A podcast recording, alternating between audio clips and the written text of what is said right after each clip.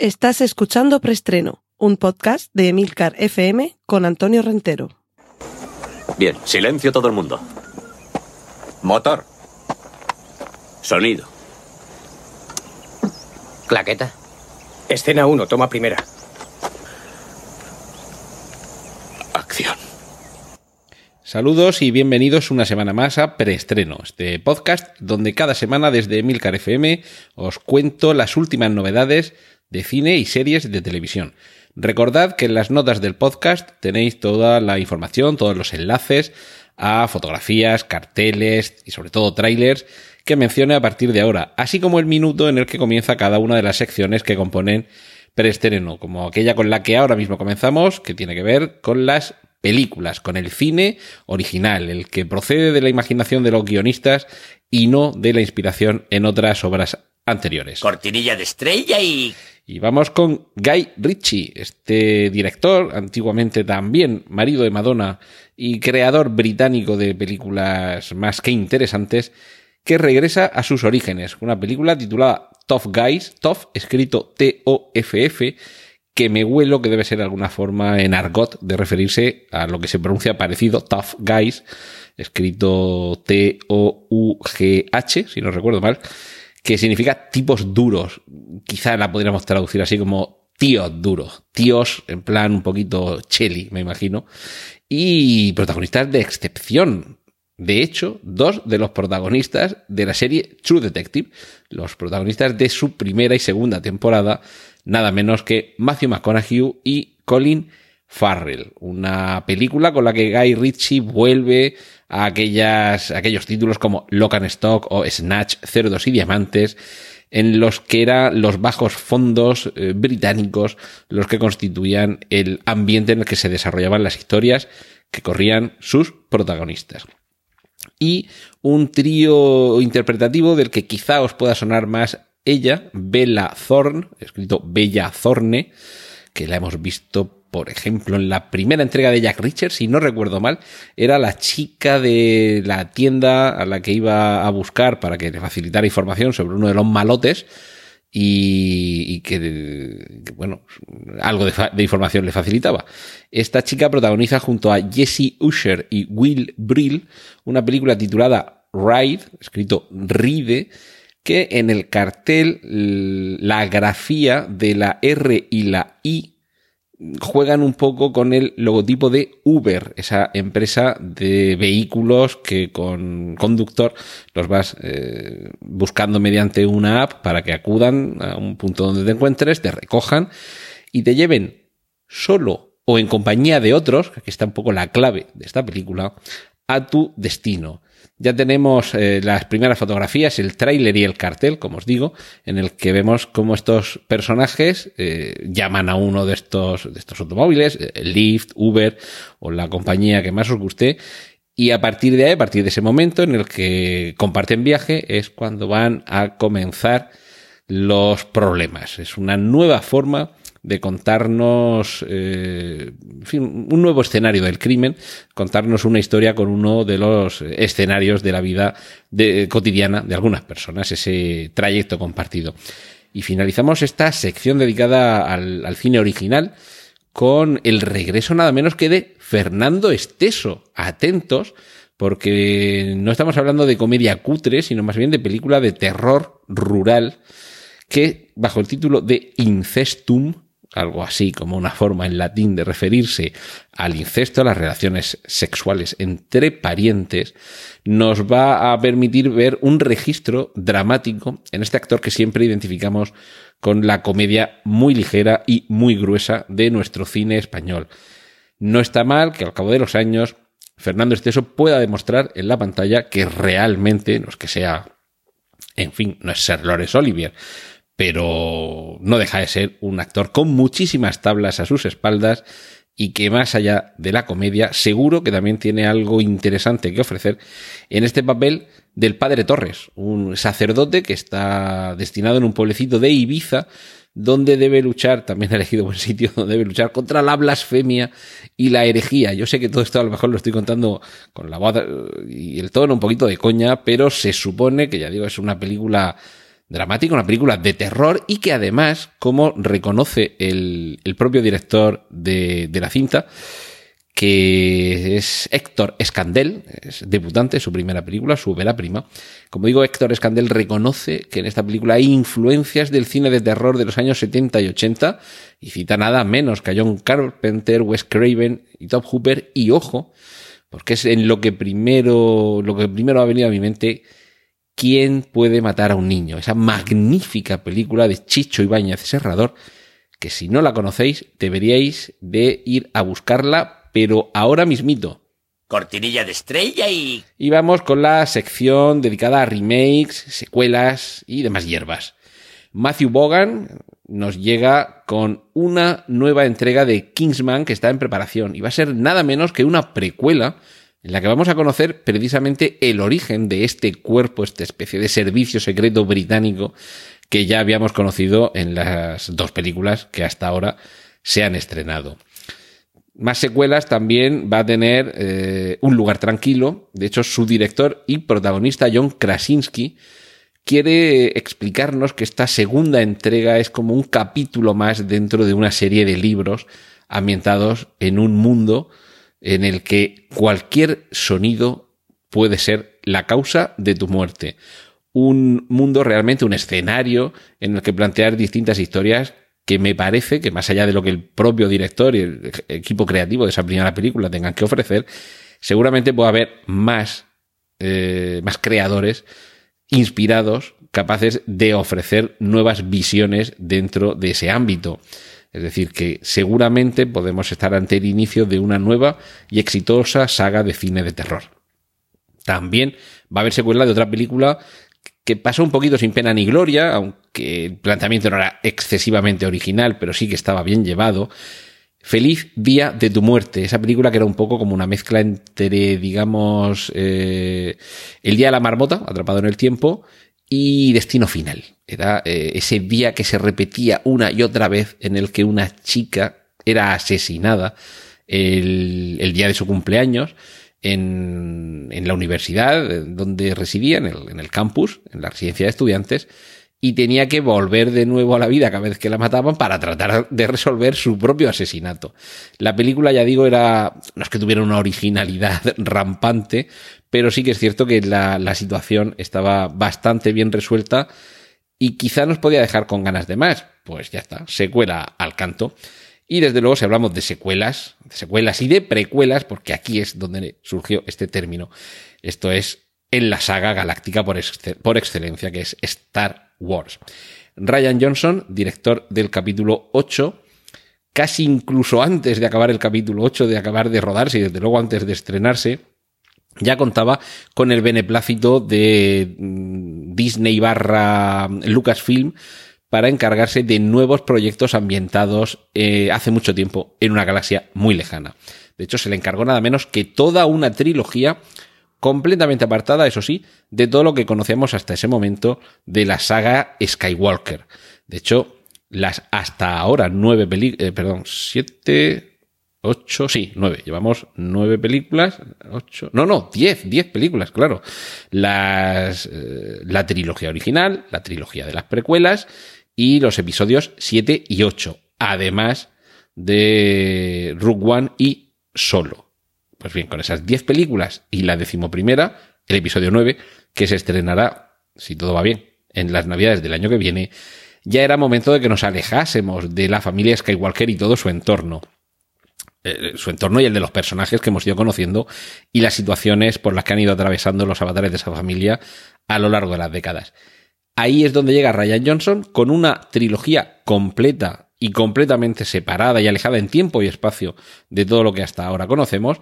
Y ahora lo que sabemos es que tan pronto como en 2020 podría llegar a las pantallas. Podría llegar, evidentemente, el primer capítulo. Lo cual no deja de resistirse a la lógica imperante en, en Lucasfilm barra Disney desde que se hicieron con el control de esta exitosa franquicia que cada año tengamos una película distinta. De momento se nos van a intercalar estas tres, eh, estos tres episodios de esta última trilogía con las películas protagonizadas por personajes al margen de, de esa saga, a margen de los episodios.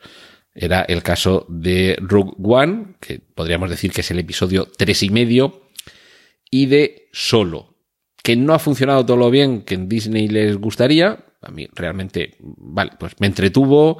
Ya dije en su momento que creo que tenemos que empezar a acostumbrarnos a películas ambientadas en el universo de Star Wars que simplemente estén bien, que no sean grandes iconos generacionales y que no supongan uh, un evento eh, inmemorial en el recuerdo de todos aquellos que han crecido fascinados por este universo y dentro de, esa función cumplía con creces, con algunos momentos como ese segmento del asalto al tren que era puro western que funcionaba bastante bien.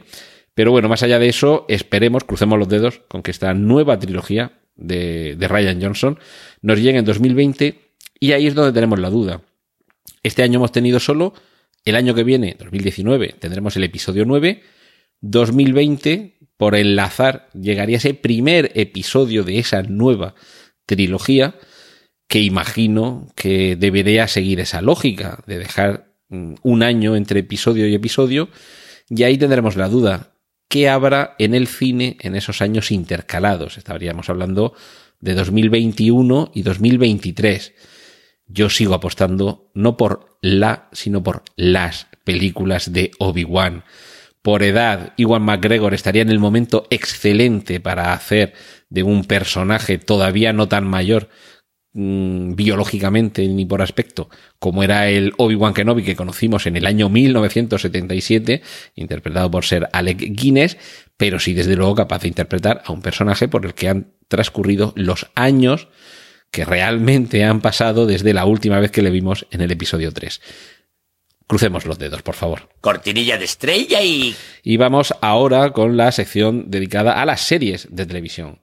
Tenemos, eh, no seguimos, o sea, no, salimos, perdón, de Star Wars. Galaxy of Adventures eh, adapta la saga para los más peques de la casa en dibujos animados.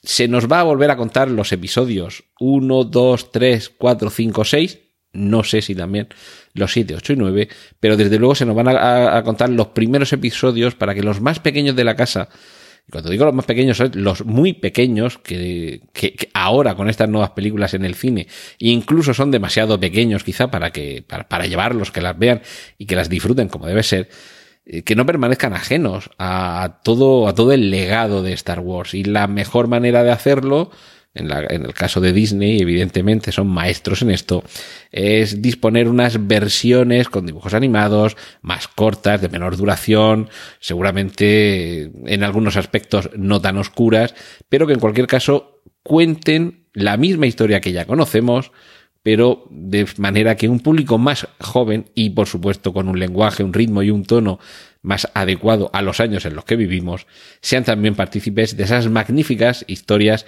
que tanto nos llenaron a muchos.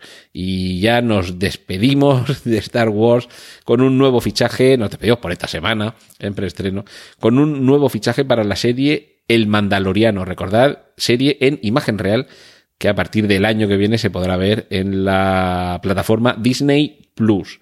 Nick Nolte, veterano y grandísimo actor de cine, va a ser, va a encarnar a uno de los personajes todavía por descubrir su identidad dentro de esta nueva serie.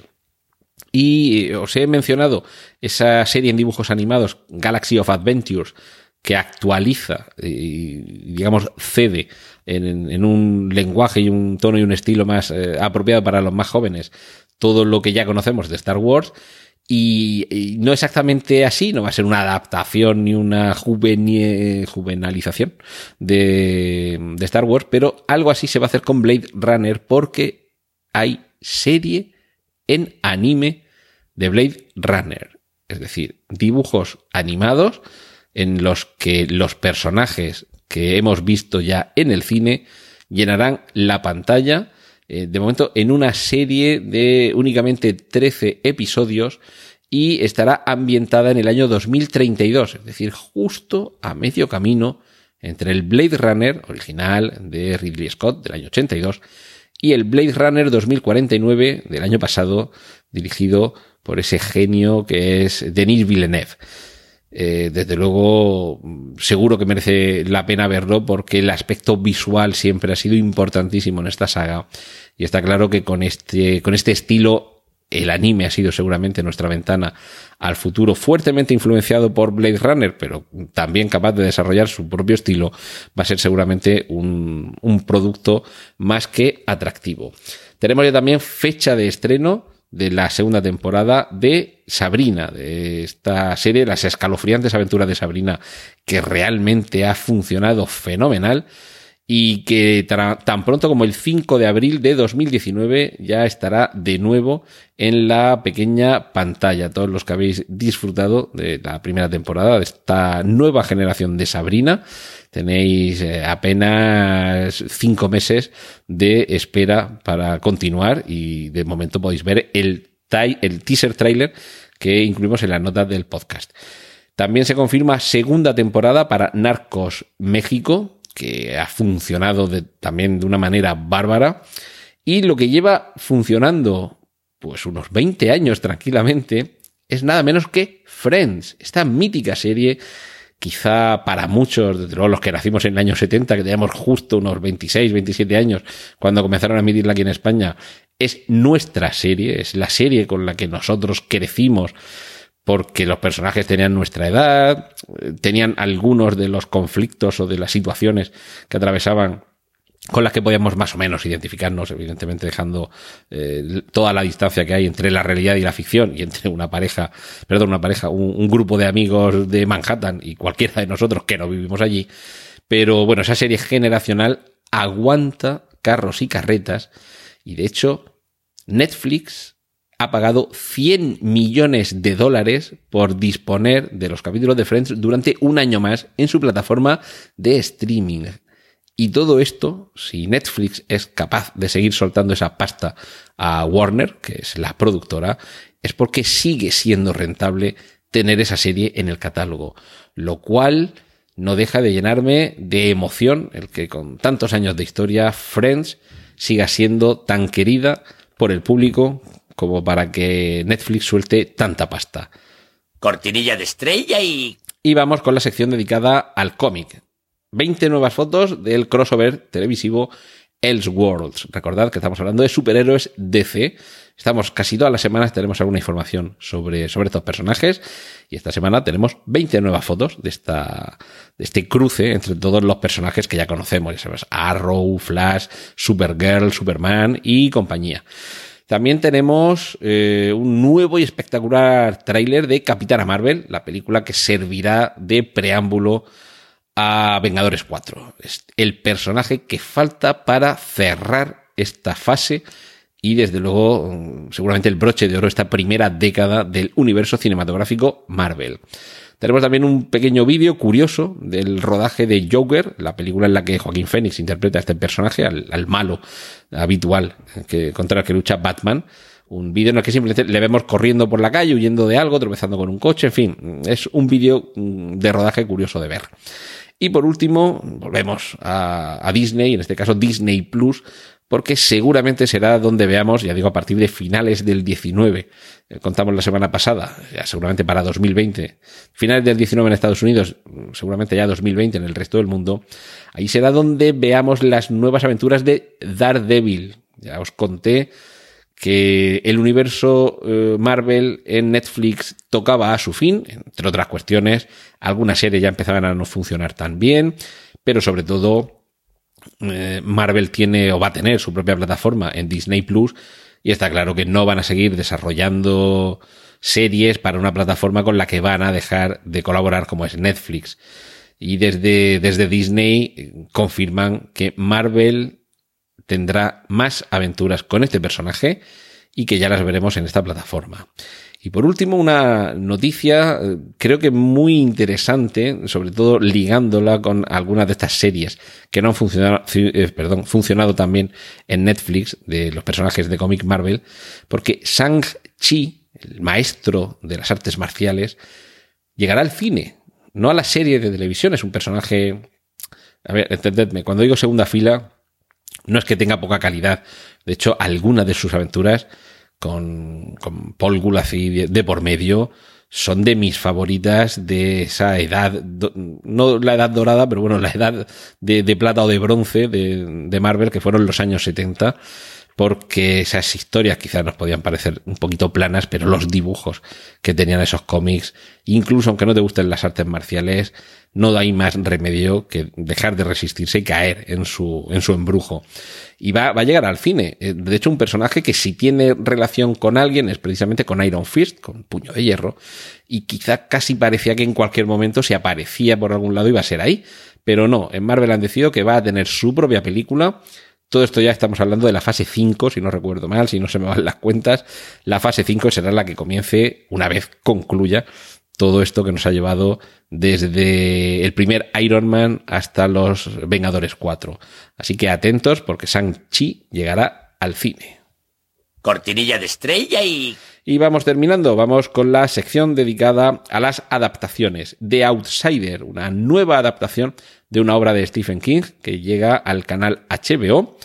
Tenemos también Stephen King por partida doble esta semana porque el director de la exitosa serie La maldición de Hill House, que seguro que habéis visto hace muy poco, va a ser quien se encargue de dirigir la adaptación al cine de Señor Sueño, nada menos que la continuación de las aventuras aventuras, en fin, de la vida literaria del personaje que se nos presentaba en El Resplandor, de Annie Torrance, el niño que aparecía en aquella novela y en aquella película de Stanley Kubrick, ha crecido. El resplandor, que es como, como se llamaba esa facultad que tenía de ver las cosas que veía el pobre, sigue en él, lo utiliza en su vida y, y, va a ser precisamente, bueno, en esa novela es, pero en esa película va a ser cuando veamos cómo en la pantalla grande continúa su vida. Y en este caso, además, interpretado por Iwan McGregor, estos actores que lleva algún año que realmente no está tan en candelero como quizá hace un tiempo, pero del que siempre da gusto ver sus trabajos en pantalla grande. Y terminamos con eh, dos noticias. Una que nos lleva a Pinocho. Pinocho, ese, ese relato, esa novela del italiano Carlo Collodi, va a tener una imagen, una adaptación en imagen real en la que Tom Hanks podría ser Yepeto. De hecho, por, por edad y por aspecto cuadra perfectamente. Lo veo, lo veo, lo veo a Tom Hanks como Yepeto.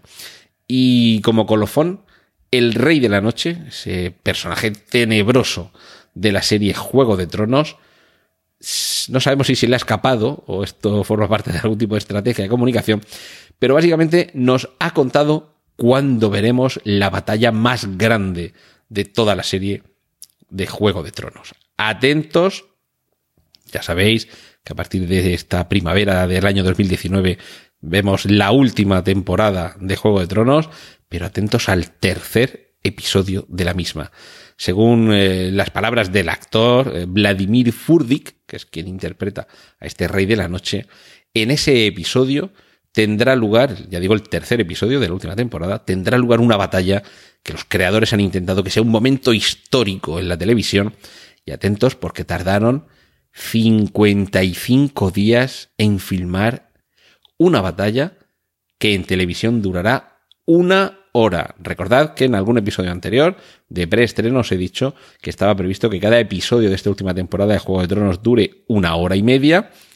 Pues en el tercer episodio de la última temporada, de esa hora y media, una hora entera será esa gran batalla.